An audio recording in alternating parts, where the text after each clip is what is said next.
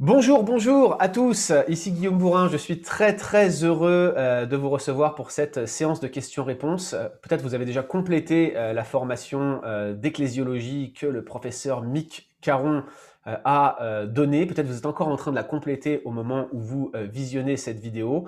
Quoi qu'il en soit, je suis très content de pouvoir vous recevoir. Je suis avec Mick, qui, outre le fait qu'il soit un pasteur extraordinaire et un président merveilleux de Nine Marks francophone, c'est aussi un, un cher ami que j'apprécie beaucoup. Salut Mick. Salut Guillaume. Très très euh, heureux de te, euh, de te voir ici. Merci pour cette précieuse formation de, belle qualité qui a suscité euh, de nombreuses questions. un peu de pub hein, avant de commencer cette, cette, cette, séance de questions-réponses. Il faut que je fasse honneur à ma réputation de, marketeur. On, m'a écrit ça il y a à peine deux jours pour me dire que j'étais le pro du marketing pastoral. C'est extraordinaire comme, euh, comme compliment, comme vous le voyez. Euh, un peu de pub, donc la, formation euh, à l'ecclésiologie, si vous, la, si vous ne l'avez pas visionnée, si vous ne vous êtes pas inscrit, sachez que c'est encore possible de la voir jusque, dans mes moments jusqu'au 7 juin, mais on va probablement, probablement l'ouvrir jusqu'au 10 juin parce qu'on a déjà eu des demandes de prolongation. Donc, si vous souhaitez participer, le lien se trouve dans l'article qui accompagne cette vidéo ou dans la description de cette vidéo. Donc, n'hésitez pas à cliquer dessus, inscrivez-vous, ce cours est encore accessible.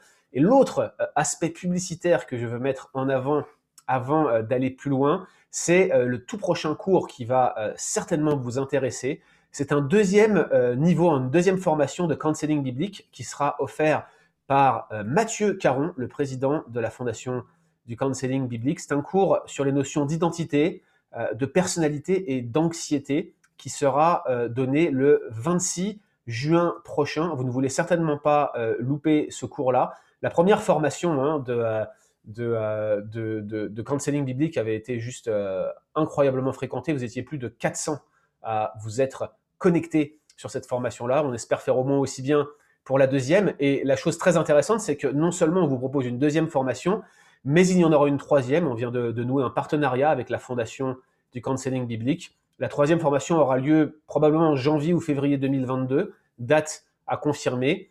Et si vous complétez ces trois formations et que vous faites un examen d'auto-counseling qui vous sera donné par la fondation du counseling biblique, si vous réussissez euh, ces deux étapes, eh bien, automatiquement, la fondation du counseling biblique vous validera le premier module de cours euh, dans le cadre de sa licence en counseling biblique, le cours CB1. Juste pour information, hein, si vous payez le prix euh, le plus cher possible, le prix plein tarif pour les trois formations transmettre, ça vous coûtera 60 euros si vous vous rendez compte, ça fait un peu moins d'une centaine de dollars. Si vous deviez euh, suivre le cours euh, CB1 euh, non accrédité en plus, c'est-à-dire sans accréditation d'un séminaire, ça serait autour de 300 dollars, 200 euros environ. Donc c'est une fraction du prix et en plus avec Transmettre, vous passez votre temps à avoir des réductions de 50%, de 75% si vous suivez et que vous vous inscrivez suffisamment tôt. Donc autant vous dire que c'est cadeau, c'est presque comme si on vous le donnait, vous ne faites que participer aux frais. Euh, je ne vous cache pas que euh, euh, nous, on a des frais hein, pour la correction des copies et tout le reste quand on, organise un partenariat comme celui-là, mais on le fait avec joie parce qu'on pense que le counseling biblique est une discipline qu'il nous faut développer et qui d'ailleurs va complètement de pair avec l'ecclésiologie. Nous avons besoin dans nos églises d'avoir des chrétiens qui soient formés et qui comprennent l'importance d'une saine compréhension de l'Église et qui en même temps est à cœur le ministère d'accompagnement, de suivi, de soutien euh, des personnes, des, personnes créées à l'image de Dieu dans l'Église. Alors on a, euh, mon cher euh, Mick, plein de questions qui sont tombées. Aujourd'hui, il a fallu en sélectionner. C'était très encourageant d'ailleurs. Je vais commencer par une première question pour toi de Frédéric. Frédéric revient sur la notion de mission de l'Église. Et il se demande si la mission de l'Église ne serait pas premièrement de rendre un culte à Dieu, Deuxièmement, de former les croyants. Troisièmement, de leur annoncer l'évangile ou d'annoncer l'évangile aux non-croyants. Il note que dans le cours, tu as parlé euh, des deux derniers, à savoir la formation des disciples, la formation des croyants et l'annonce euh, de l'évangile aux incroyants, mais il a l'impression que tu as euh, passé sous silence le premier, le fait de rendre un culte à Dieu, de glorifier Dieu. Est-ce que tu penserais que ces trois éléments-là seraient bien la mission de l'Église à part entière? Je, crois que je suis, je suis d'accord avec euh, Frédéric sur, euh, sur euh, ces trois aspects de la mission de l'Église. il y a certainement l'aspect que j'ai parlé de faire des disciples, l'aspect d'évangéliser, d'annoncer la, parole de Dieu. je crois que maintenant, la notion de culte est un peu sous-jacente à tout cela. je crois que c'est le, c'est la base. Je, crois que par défaut, elle fait partie de la mission de l'Église. Donc, je crois que d'équiper les croyants, de faire des disciples, d'annoncer l'Évangile, tout cela contribue à la gloire de Dieu. donc, euh, oui, certainement que si on va vraiment de façon plus pointue et on regarde euh, à, c'est quoi un rassemblement d'église, euh, oui, certainement, on va parler de cet aspect vertical qui est de rendre premièrement un culte à Dieu, mais il y a également l'aspect horizontal où on est en train de s'équiper, on est en train de former des disciples, on est, en train de s'équiper à aller évangéliser. Tout ça sert finalement à rendre un culte à Dieu. On pourrait parler des principes régulateurs qui servent justement à nous donner une, certaine ordre euh, dans, le culte. Qu'est-ce que, qu'est-ce que Dieu, de quelle manière que Dieu nous appelle à lui rendre un culte, de quelle manière Dieu nous appelle à l'adorer? Donc, il y a certains principes qu'on pourrait regarder euh, qui nous pointent vers ce qu'on doit faire lorsqu'on est assemblé. Euh, je crois qu'au-delà de cela, il y a une manière également que on peut adorer Dieu, lui rendre un culte dans notre vie personnelle lorsque l'Église est dispersée. Mm-hmm. certains vont encore parler de principes régulateurs ou utiliser d'autres termes, mais de façon plus personnelle. Maintenant, euh, c'est quoi, ça ressemble à quoi? Mais c'est de, mettre en, pratique la parole de Dieu et c'est l'une des manières qu'on adore Dieu. Donc, je crois qu'on peut adorer, on adore Dieu lorsqu'on est assemblé ensemble et on adore Dieu lorsqu'on est séparé, euh, lorsqu'on est dispersé en tant qu'Église. Super, merci pour, euh, pour cette réponse. Et, c'est bien de le préciser que le culte prend peut-être une forme plus étendue encore que, ce que la question laissait penser. Une autre question un peu plus spécifique cette fois-ci qui concerne euh, la euh, Sainte Seine, c'est Antoine qui nous la pose. Euh, vous avez dit, dit-il, que dans votre cours, qu'une personne qui n'est pas baptisée ne peut pas partager la scène avec la communauté. Il note que ce n'est pas un enseignement qu'on trouve directement inscrit dans la parole, c'est une, inférence, hein, il ne conteste pas cela. Paul ne fait pas mention de cela dans son enseignement sur la scène. En quoi le fait de ne pas avoir été baptisé nous empêche de prendre la scène, puisque vous dites vous-même que le baptême n'est qu'un signe extérieur d'une réalité intérieure, donc une approche plutôt symbolique du baptême. Ce qu'il y a à l'intérieur est important, ce qui est à l'extérieur l'est moins. Une personne qui est convertie montre des signes extérieurs de sa conversion. D'autant que, comme vous dites, dans nos églises actuellement, nous prenons le temps d'enseigner les personnes sur ce qu'est le baptême.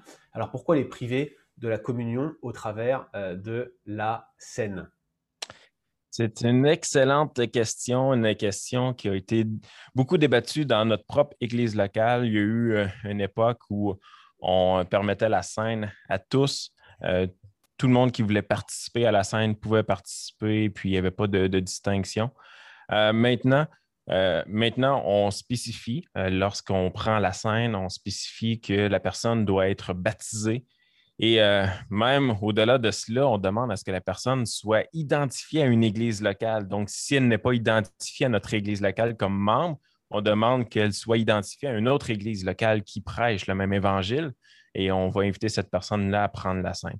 Maintenant, pourquoi est-ce que le baptême, je, dis que c'est un, prérequis à, la scène? Euh, je crois que premièrement, il faut comprendre que le baptême n'est pas simplement un signe symbolique, mais il y a réellement un, pas d'obéissance avec le, avec le baptême. Si on prend le, passage que la plupart connaissaient, Matthieu 28, euh, qui nous dit à l'effet de toutes les nations des disciples, les baptisants. Donc, c'est premièrement un pas d'obéissance euh, pour un croyant, pour un chrétien. Donc, un chrétien qui est dans une église et qui euh, n'est pas baptisé, qui veut participer à la scène, on se pose la question pourquoi est-ce qu'il veut participer à la scène avant d'avoir fait ce premier pas d'obéissance à Dieu? C'est un, pas de foi public. On est en train de s'afficher comme étant un croyant, comme étant un disciple de Christ. Donc, c'est la première étape, c'est en fait le fil conducteur qu'on voit au travers du livre des actes également. Euh, les, les, gens entendaient, entendirent la parole, ils furent baptisés, ils furent ajoutés à l'Église et on voit, on voit ça euh, à tout plein d'endroits dans le livre des actes, alors que c'était le commencement de l'Église, c'était l'Église primitive. Donc, on, voit ce, principe-là qui revient. Maintenant, le, baptême est également un signe qui nous identifie comme croyants et le repas du Seigneur est ce qui nous définit comme la famille. C'est ce qui vient dire voici les croyants, voici la famille, voici ceux qui sont, euh, sont dans la nouvelle alliance. Donc, le baptême va nous identifier, le repas va définir la famille qui fait partie de cette communion-là au sein de Christ. Euh, parce que Maintenant, euh, si on veut protéger en quelque sorte la scène, euh, en anglais, souvent on va dire fence the table, de, mettre une barrière ou une clôture pour le repas du Seigneur afin de, dire qui peut participer à la scène et qui ne doit pas participer à la scène. C'est facile d'avoir du désordre dans, nos églises alors qu'on permet à tous de prendre la scène, mais le danger, c'est de prendre la scène de façon indigne, c'est de le prendre sans reconnaître le sang de Christ.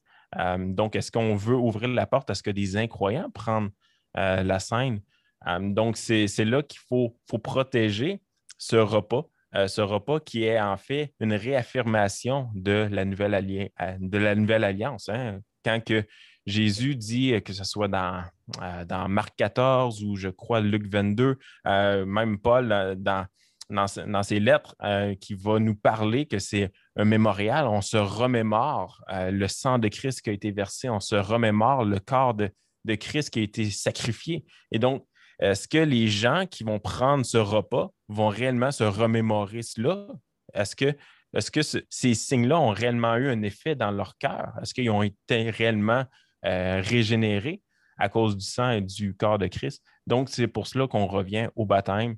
Donc, le repas est un signe qui réaffirme euh, notre alliance, notre entrée dans l'alliance, et le baptême étant le signe qui marque la ratification. Et ça, c'est important, les, mots ici, euh, parce que ce n'est pas le signe qui réaffirme, qui ratifie notre entrée dans la nouvelle alliance. On sait que c'est la foi.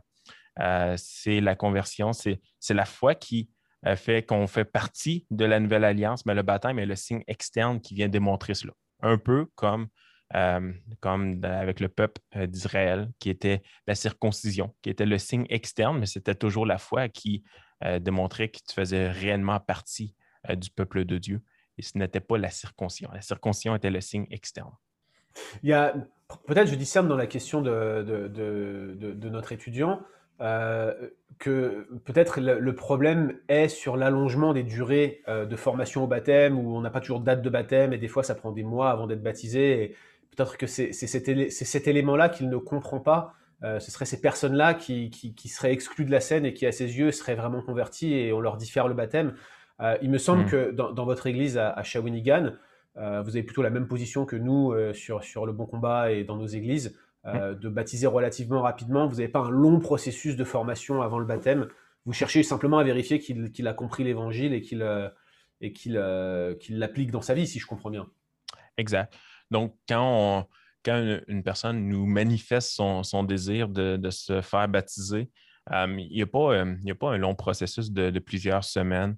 Euh, habituellement, l'un des pasteurs va rencontrer cette personne-là tout simplement que, pour que la personne partage l'œuvre de Dieu dans sa vie, qu'on puisse discerner euh, les fruits de l'esprit chez cette personne-là, qu'on puisse voir les, éléments qu'elle s'est réellement repentie, elle a réellement placé sa foi en Christ. Et euh, par la suite, on va tout simplement aller de l'avant avec euh, le baptême, mais il n'y a pas une extension de, plusieurs semaines de cours, euh, tout cela. Pour nous, on fait tout simplement expliquer la base de c'est quoi le baptême parce que c'est une notion qui, qui se perd de, plus en plus, de, comprendre la réelle signification d'être baptisé parce que non seulement, comme on a mentionné dans le cours, non seulement c'est c'est un pas d'obéissance, mais il y a réellement une signification au travers euh, de, l'immersion. On ressort de l'eau et on est en train de, montrer réellement notre union à Christ. On est en train de, démontrer qu'on est mort, qu'on a été enseveli avec Christ, qu'on est maintenant ressuscité avec Christ. Et euh, comme, je, comme je, le mentionnais dans la formation, c'est là qu'on voit le, réel témoignage de l'Évangile lorsque cette personne-là est immergée, immersée dans, l'eau et elle, elle ressort. C'est ça le, témoignage le plus puissant parce qu'on voit l'action, euh, on voit l'Évangile qui est mis en action, qui est imagé par cette symbolique-là. Mais bref. Euh, ouais, non, c'est super. Merci euh, pour, pour, cette réponse-là. Et je crois que, que c'est vraiment important de, de, se souvenir que probablement l'une des raisons pour lesquelles ce genre de question euh, est posée, hein, c'est tout simplement parce qu'on s'écarte un peu du modèle apostolique en, en, essayant de voir dans le baptême quelque chose qui serait la confirmation d'un certain état de maturité, alors mmh. que c'est plutôt le signe qu'on est sûr de l'engagement. La, la, Ce qu'on fait parfois avant le baptême, malheureusement, c'est ce qui devrait plutôt être fait après le baptême on peut penser que ça n'a pas de signification précise, mais ça, ça, a un sens et ce genre de questions le, prouve. En tout cas, merci pour, euh, pour cette réponse, euh, Mick. Le même Antoine, hein, qui pose des questions vraiment très pertinentes, euh, demande comment, euh, dans un cas de discipline d'église, on doit gérer la dernière étape, notamment l'étape qui consiste à rendre public euh, une situation d'exclusion lorsque on a affaire à un péché manifestement irrepentant et que toutes les étapes patientes ont été appliquées et déroulées. il demande, lorsqu'on en arrive à devoir le dire à l'Assemblée, dans, dans, le cadre des étapes de Matthieu 18, la personne concernée doit-elle être présente ou est-il préférable qu'elle ne le soit pas notamment pour euh, la préserver? Qu'est-ce que tu hmm. répondrais euh, à cela, mon cher Luc? Euh, C'est une excellente question. dans, dans mon pastorat, je n'ai jamais eu l'occasion d'avoir la, personne qui est rendue à la dernière étape et être présente lorsqu'on lorsqu'on annonce à, l'Église. Maintenant, ce n'est pas faute d'avoir invité des gens. Euh, si, on regarde juste Matthieu 18 rapidement, le verset 17 dit S'il refuse de les écouter, bon, il parle des deux, trois personnes, dis-le à l'Église, et s'il refuse aussi d'écouter l'Église. Donc, ça, peut être interprété de différentes manières. Ça peut être interprété comme quoi que la personne est réellement face à l'Église et euh, l'Église va reprendre publiquement cette personne-là. Euh, je ne crois pas que c'est la, meilleure des manières. je, crois, je crois donc qu'on on peut appliquer cette forme euh, où on peut interpréter la forme d'une différente manière. Euh, nous, on aime bien euh, utiliser la, forme de tout simplement inviter la personne à être présente. on organise un temps de prière en Église. Donc, c'est simplement les membres qui sont invités un mercredi soir. toutes les autres réunions, si on a des réunions de prière, tout, est annulé et on, encourage les membres de l'Église à venir un mercredi soir et on va donner quelques détails. On va surtout utiliser la parole de Dieu pour donner des détails parce qu'on ne veut pas donner des détails croustillants de la vie de la personne, mais on, va un peu expliquer au travers de différents passages en utilisant des termes bibliques, d'écrire euh, euh, le péché de la, personne. Et puis, euh, ce qu'on fait, c'est on, prie en Église. on prend une heure, on prie tous ensemble. C'est vraiment euh, des, moments forts en, Église, là où on voit réellement l'amour, on voit à quel point que l'Église tient pour cette brebis qui s'est égarée et on, prie pour la repentance de cette personne-là. Euh, la personne euh, elle-même est invitée à se joindre si elle le désire. bon, il y, a des nuances à apporter, à, moins que ce soit une personne qui cause des divisions, une personne qui est un, faux docteur, une personne qui fait beaucoup de troubles, mais dans un autre cas, euh, dans, tous les autres cas, on invite la personne à être présente. C'est jamais arrivé que la personne s'est présentée. Mais on prend ce temps pour, euh, réellement prier. Et par la suite, on dit à l'Église, on, vous donne un mois. On vous donne un mois afin d'aller exhorter cette personne-là, afin d'aller euh, rencontrer, téléphoner, écrire à la personne, afin que cette personne-là puisse se repentir et revenir dans les voies de Dieu. Et donc, c'est l'une des manières qu'on applique euh, dis-le à l'Église et s'ils n'écoutent pas l'Église. Donc, l'Église a cette opportunité-là. Et souvent, les gens, c'est ce qu'ils font, c'est ce qu'ils vont faire. Ils vont prendre à cœur et ils vont appeler, ils vont contacter, ils vont écrire afin que la personne se, se repente. Et puis, on leur dit, si un mois plus tard, la personne ne s'est pas repentie, on va tout simplement aller vers l'excommunication. Mmh. Écoute, merci de ces précisions. Je trouve ça génial, la dernière partie où, l'Église est appelée à exhorter les, personnes qui sont dans cette situation-là. Moi-même, j'ai jamais rencontré de, situation qui amenait une personne qui arrivait à la dernière étape. Déjà, je ne savais pas arriver si souvent que ça. Hein. Mmh. J'espère que ça vous est presque... J'ai même envie de dire, j'espère que ça ne vous est pas arrivé en tant que responsable si vous regardez cette vidéo. Mais j'ai un, un, peu du mal à voir euh, quelqu'un qui arriverait à la dernière étape et qui serait présent en fait. Euh, pour moi, quelqu'un qui continue à être présent à l'église alors qu'il y a une démarche euh, d'avertissement, c'est soit quelqu'un qui est en train de se repentir, donc il n'y a pas lieu à aller à la dernière étape, soit c'est quelqu'un qui veut vraiment créer un problème, créer un buzz, créer un clash au moment de l'annonce. mais j'ai pas été confronté à ça, donc ouais, c'est une situation qui est assez compliquée. J'aimerais euh, qu'on passe à des questions d'un dénommé Quentin. Quentin, qui est un, jeune futur implanteur, euh, actuellement en formation euh, et qui vient de la belle ville de, qui vient de l'est de la France et qui est dans la belle ville de Toulouse.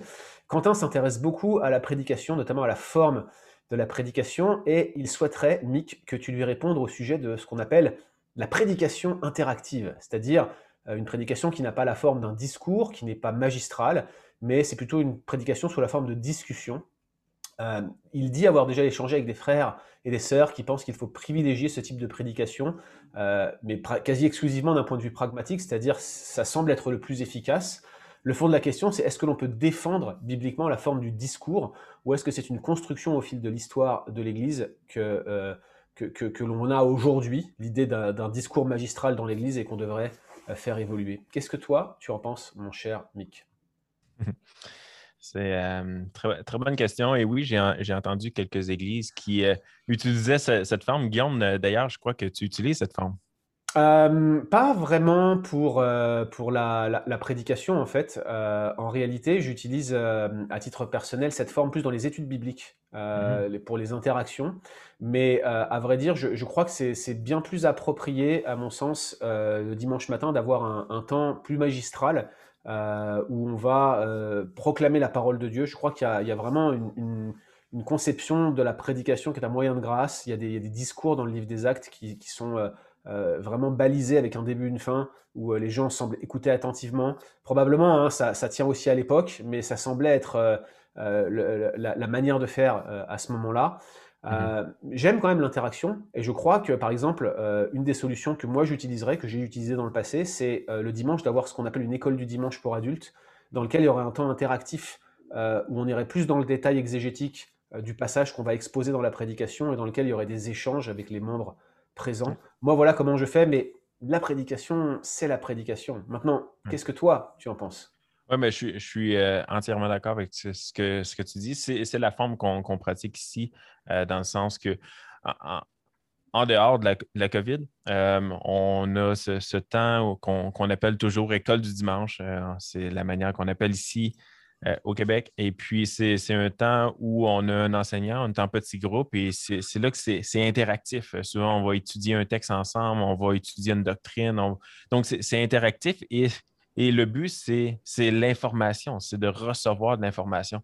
Alors qu'une prédication, bien qu'on reçoit euh, de, l'information, le but n'est pas nécessairement de recevoir de l'information, mais c'est d'être transformé par la parole de Dieu qui est annoncée euh, par celui que Dieu a placé là, euh, qui est souvent le, pasteur. Et puis, si on revient à, à la base de c'est quoi la prédication, c'est un messager qui amène la parole de la part de Dieu. C'est on est un outil entre les mains de Dieu et, et donc, comme j'ai dit, le, but n'est pas euh, d'acquérir de l'information comme quand on suit un, cours au collège ou tout ça. Non, le, but est réellement d'entendre la parole de Dieu et que la parole fasse un effet dans notre cœur.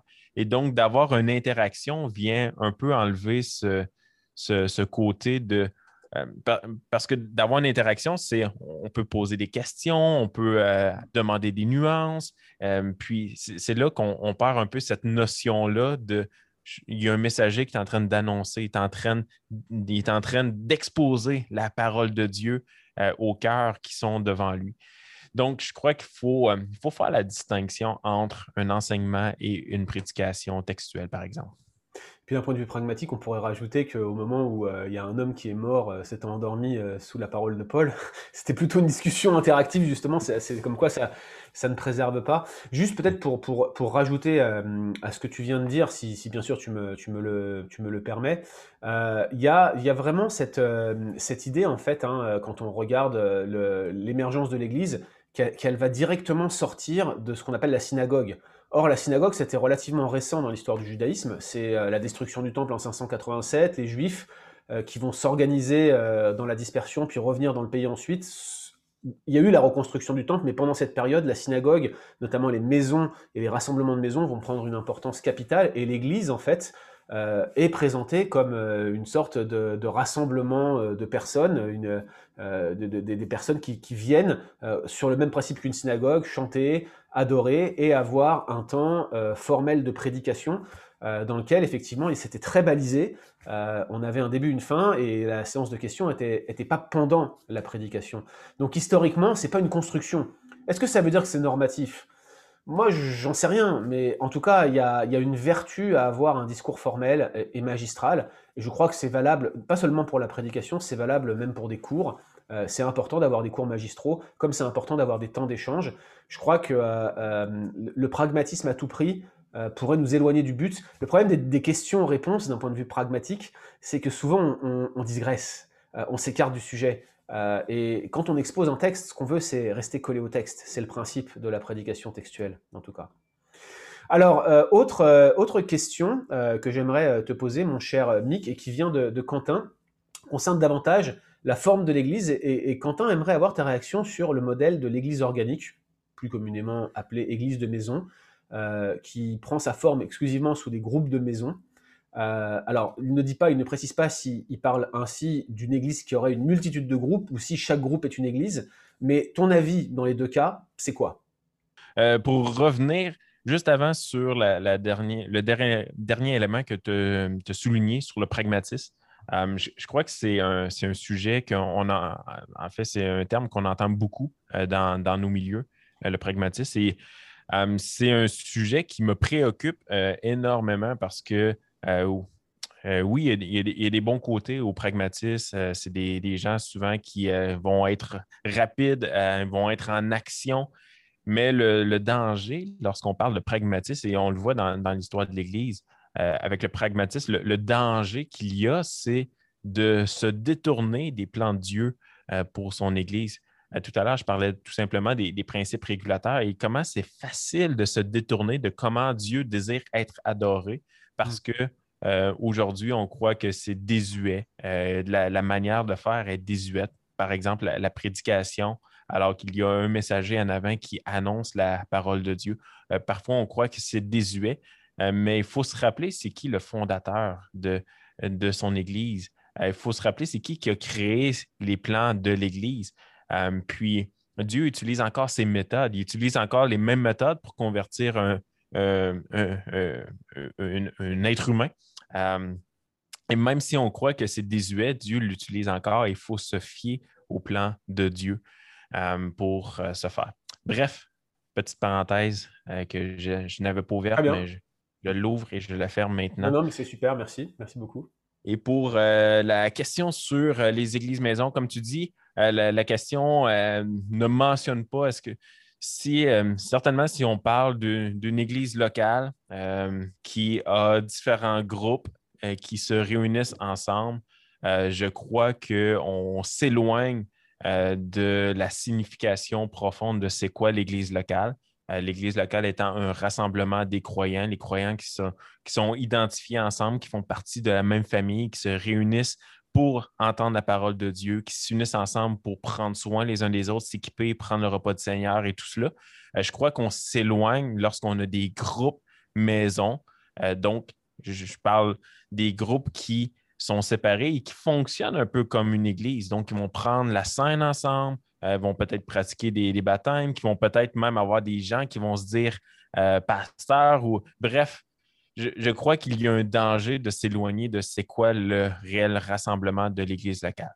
Maintenant, si la question était en dehors de l'Église locale et qu'on parle de tout simplement avoir une Église locale dans une maison, euh, ben, je ne verrais pas d'objection à cela. C'est un peu ce qu'on a vu aussi au début de, l'Église. Les gens se réunissaient dans, les maisons. Euh, je crois que ça prend quand même un certain ordre. Euh, je crois que si les gens se réunissent simplement pour prier, je n'appellerais pas ça une église. Je reviendrai à la définition, à la base même de c'est quoi une église. Euh, je crois que ça prend les éléments qu'on a parlé dans la formation, ça prend, euh, ça, prend une identification de qui qui fait partie de l'Église. Et dès qu'on a qui fait partie de l'Église, lorsque, dès qu'on a cet engagement-là et qu'on prend la scène, on devient en quelque sorte une Église. Et c'est là que ça prend, ça prend un pasteur dans l'Église qui va diriger, qui va donner une direction à cette Église-là. Euh, ça prend la discipline d'Église, etc. Donc, je vois que la forme de maison peut certainement exister. Euh, on le voit dans différents contextes, des, missionnaires qui vont partir outre-mer, aller dans des pays où tout simplement ils n'ont pas accès à un, gros bâtiment, euh, donc ils vont se réunir dans des maisons. Mais je crois que ça prend quand même les éléments de base euh, qui définissent c'est quoi une église locale. Alors la question suivante, Mick, porte sur les ministères d'Éphésiens 4. Il y a beaucoup de désaccords déjà sur l'existence de ministères dans ce passage. Moi personnellement, je ne crois pas que ce sont des ministères ni des fonctions. Euh, je vais peut-être surprendre beaucoup de gens et ça suscitera d'autres questions pour les podcasts Que dit la Bible. Hein, je précise, hein, si vous avez des questions sur ce que je vais dire, c'est qdlb at euh, leboncombat.fr pour la poser et que Alex la mettre dans le pool. Mais moi, je ne crois pas qu'il y ait un ministère d'évangéliste dans la Bible. Et on fera un podcast sur le sujet, c'est promis. Je sais que Mick n'est pas d'accord avec moi, mais comme je lui ai dit à maintes reprises, au ciel, tout le monde verra que c'est moi qui, euh, qui avais euh, raison, n'est-ce pas? Bien sûr, c'est une blague, hein, ne croyez pas que je suis sérieux quand je dis ça. Euh, partant du principe que ces ministères existent, et que c'est cette position qui prévaut et qui est, juste sur Éphésiens 4, on a Élie, un vieil ami, qui demande s'il faut rechercher, prier pour avoir tous les ministères d'Éphésiens 4 dans une église locale. Et question sous-jacente, est-ce qu'il faut les reconnaître? Dans le sens, est-ce qu'il y a euh, une sorte d'ordination des ministères, euh, type évangéliste, type pasteur-docteur, type, euh, tu vois Et si oui, comment on fait de manière pratique pour reconnaître ces ministères, ou voire même faire éclore ces ministères? Qu'est-ce que toi tu répondrais à cela, avec ta vision d'Éphésiens 4 avec ma, vision d'Éphésiens 4, alors je crois que c'est certainement des rôles. et je crois que ce passage peut être utilisé de, différentes manières, euh, des manières avec lesquelles je ne serais pas d'accord. Euh, ma position sur ce, passage-là, c'est que Dieu a donné des rôles d'une manière indéfinie dans le temps.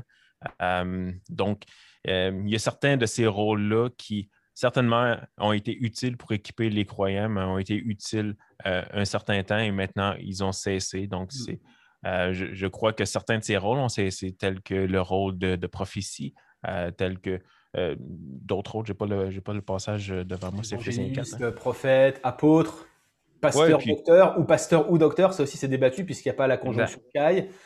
Euh, Donc, euh, je, crois, je crois que la, notion d'évangéliste, oui, pourrait se poursuivre aujourd'hui, mais j'aimerais pas débattre avec M. Guillaume. mais je, crois que le, rôle d'évangéliste, tant qu'il y a encore un seul âme sur cette terre, ce, rôle peut exister encore.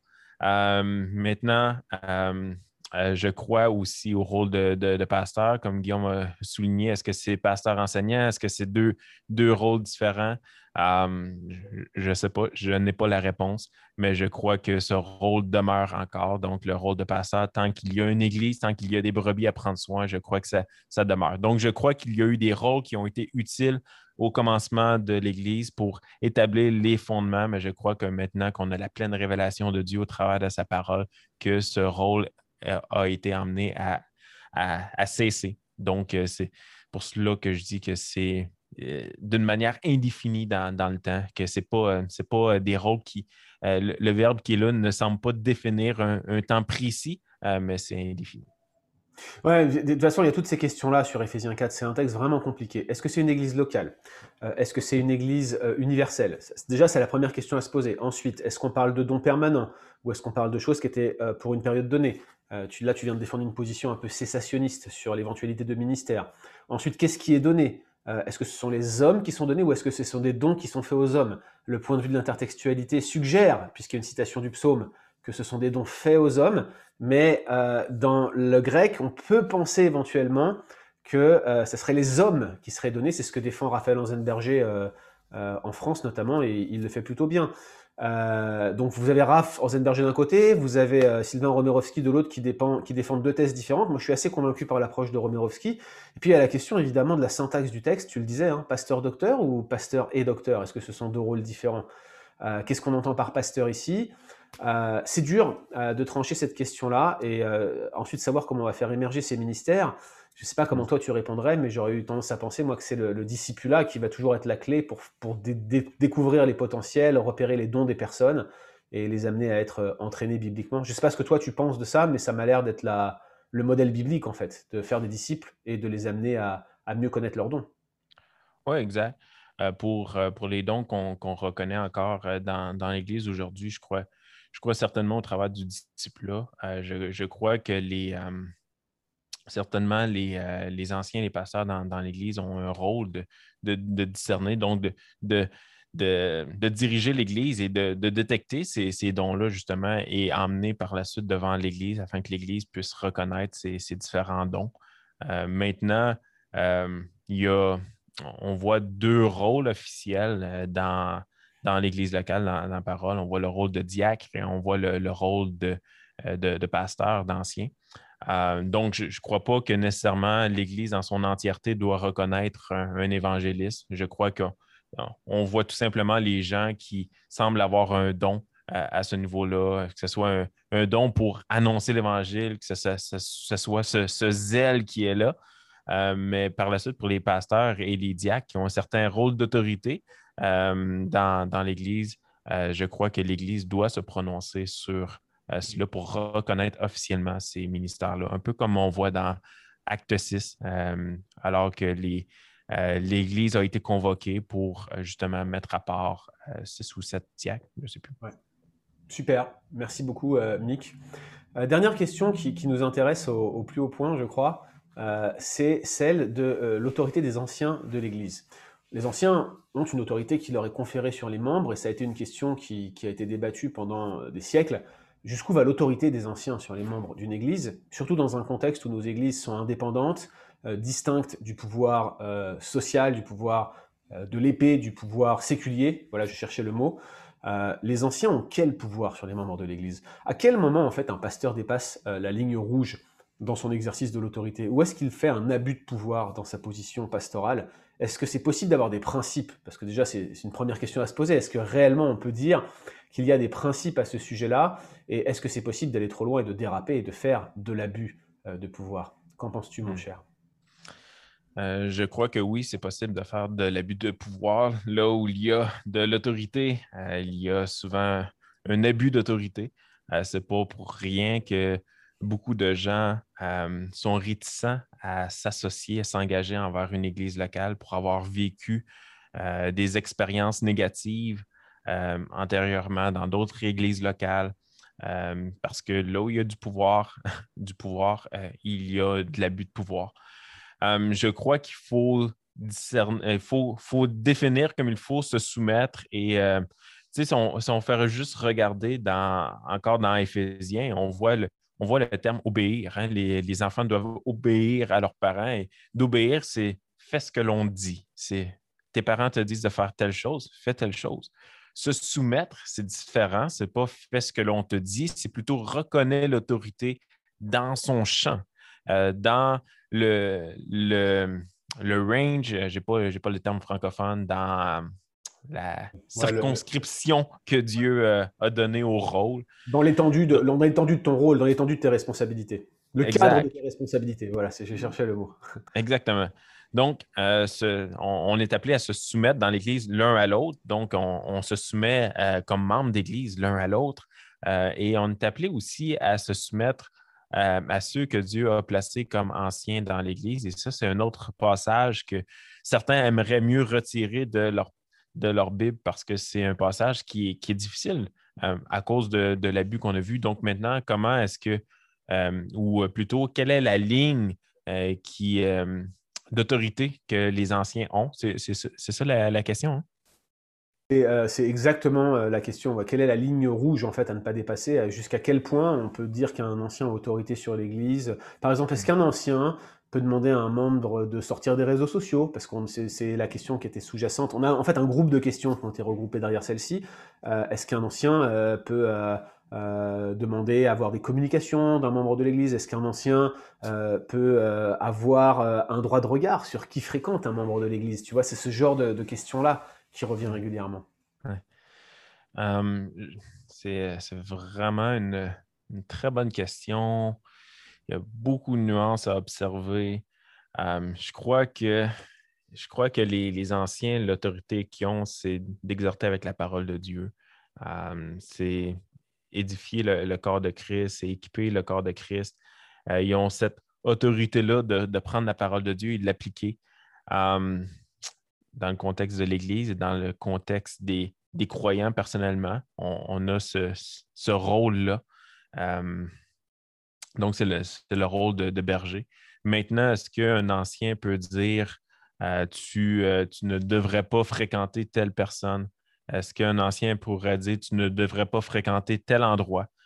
je crois que ça, nous, revient maintenant à la notion euh, de, péché et d'exhorter la, la, personne. Donc, l'ancien a la responsabilité d'exhorter cette personne-là. Les membres de l'Église ont aussi cette responsabilité-là ou cette autorité-là d'exhorter la personne si la personne fréquente, par exemple, un incroyant. Euh, donc, on, a cette autorité-là de dire tu ne devrais pas, bibliquement parlant, euh, tu ne devrais pas. Maintenant, si la personne refuse, on n'a pas, euh, on ne prendra pas le, bâton, on ne frappera pas la personne. L'autorité finale revient à l'Église de dire OK, tu veux continuer dans cette voie-là, on ne peut pas t'empêcher de continuer dans cette voie-là. La seule autorité maintenant qu'on a, c'est de retirer cette affirmation-là que tu es un enfant de Dieu. Donc, on n'est pas en train de dire euh, littéralement, tu es un enfant du diable, mais tu es en train d'agir comme un enfant du diable. Tu es en train d'agir comme un incroyant. Et la seule autorité qu'on a maintenant, c'est de t'excommunier, de t'enlever de la communion de l'Église parce qu'on ne peut plus reconnaître que tu es un enfant de Dieu. On ne reconnaît plus que tu, euh, tu, tu portes l'étendard de, Christ à cause que tu t'es éloigné euh, dans, dans une autre voie. Donc, je crois que cette autorité-là, l'Église-là, d'excommunier, euh, mais euh, comme on a parlé dans la formation, d'excommunier euh, signifie tout simplement de retirer de la communion de l'Église. Et très souvent, on veut que cette personne-là vienne, revienne au culte du dimanche pour qu'elle entende la parole de Dieu annoncée, que cette parole ait un effet dans son cœur, que cette personne-là se repente et revienne dans les voies de Dieu. Euh, on demande à cette personne-là de s'abstenir de prendre la scène parce que justement, elle n'est plus en communion avec, euh, avec le, corps local. Mais bref, je, crois que l'autorité réside là. Ça réside dans une autorité de, conseil, d'exhortation, d'édification, euh, de, de, reprendre en quelque sorte. Et l'autorité finale de simplement excommunier revient à l'Église. Oui, ouais, c'est ça. C'est le seul pouvoir euh, relève de l'excommunication on ne peut pas forcer les personnes et les contraindre. Euh, sauf par excommunication, ouais, absolument. Mick, merci beaucoup euh, pour ces échanges précieux qui, je suis sûr, susciteront bien d'autres questions chez nos étudiants. Est-ce qu'il y a un, endroit où on peut te contacter si on veut en savoir plus? J'ai vu aussi que tu avais mentionné la possibilité de faire un internat avec Nine Marks. Tu peux, tu peux peut-être en reparler rapidement et nous dire en quoi ça consiste exactement? Oui, certainement. Donc, pour euh, les, euh, les, personnes qui voudraient euh, aller davantage dans l'ecclésiologie, qui voudraient creuser plus profondément, on, offre ici dans notre église locale, c'est l'une des manières d'équiper les croyants pour l'œuvre du ministère, c'est l'une des manières de participer à la grande commission en formant des gens et en les renvoyant dans leur milieu. Donc, on a un internat deux fois par année. on prend seulement quatre personnes et puis euh, c'est de l'ecclésiologie. Et s'il y a des gens qui voudraient euh, creuser davantage, c'est beaucoup de lectures. Euh, si les gens proviennent de l'Europe, c'est ici en présentiel, on n'offre pas par Zoom. donc, pour les gens du Québec qui voudraient venir ou pour des gens de l'Europe qui voudraient déménager pour une période de cinq à six mois, on offre cet internat-là de l'observation pastorale, accompagné dans des rencontres, beaucoup de formations, de lectures, de travaux écrits, des discussions. Donc, euh, euh, c'est beaucoup, beaucoup de travail, mais euh, les gens ressortent de là grandis et, Dieu voulant, porteurs, porteuses de fruits jusqu'aux extrémités. Tout le monde était intéressé jusqu'à ce que tu dises travail, devoir, là, tout le monde a fui. oui, c'est ça. non, c'est vraiment, vraiment super. Je pense qu'un des aspects de la formation que toi, tu as eu à Washington, qui était en quelque sorte celle qui t'a amené à fonder celle que tu fais aujourd'hui, c'était le nombre de, livres à lire, le nombre de papiers à rendre, et c'est ce qui a été vraiment euh, important dans ton propre parcours. Euh, voilà, moi je voudrais vous encourager en tout cas à, prendre connaissance du ministère de Nine Marks francophone, ne serait-ce que euh, par les publications qui ont été traduites et qui sont diffusées en francophonie par Publications chrétiennes. Mais ça, c'est une super opportunité euh, dont Mick vous parle. Et le, formulaire d'inscription, je le rappelle, se trouve sur euh, la page du cours. Et je vais aussi vous joindre ce formulaire d'inscription si vous n'avez pas suivi le cours euh, dans le détail de cet article, dans le détail de cette vidéo YouTube, si vous voulez aller plus loin. Et puis vous pouvez toujours continuer à poser vos questions à Mick. Merci encore. Chers frères, c'est euh, l'heure pour nous euh, de, vous quitter. Je vous rappelle que vous pouvez encore vous inscrire à ce cours d'ecclésiologie au moment où cette vidéo est diffusée, que vous pouvez aussi vous inscrire au cours euh, d'identité et d'anxiété enseigné par Mathieu Caron le 26 juin, deuxième formation en counseling biblique offerte par Transmettre.